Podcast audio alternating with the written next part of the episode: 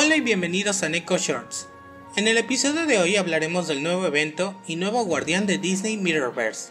Ya está aquí el nuevo guardián del juego Disney Mirrorverse, que como se había comentado con anterioridad sería Dash Part de los Increíbles. De igual forma, como se había comentado antes, la misión de campaña ha cambiado, y para este mes solo se lanzará un personaje nuevo y se le dará visibilidad y un evento a otro personaje existente en el juego, aún no revelado. Para este nuevo evento, en la misión Recreación Temeraria, para la dificultad normal podremos obtener 3 Dash Par de 2 estrellas. Para la dificultad difícil, nos otorgarán 2 Dash Par de 3 estrellas.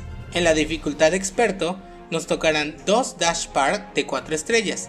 Y finalmente en la dificultad maestro, nos tocarán 3 Dash Par de 4 estrellas.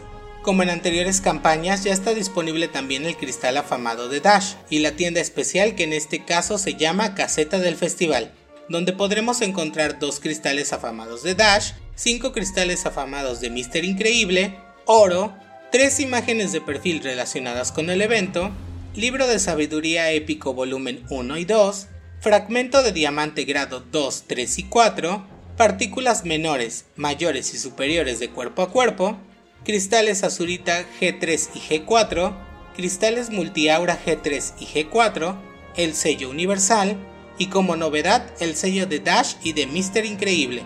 Habrá que esperar unos días para saber qué otro personaje existente tendrá su misión especial y de qué tratará.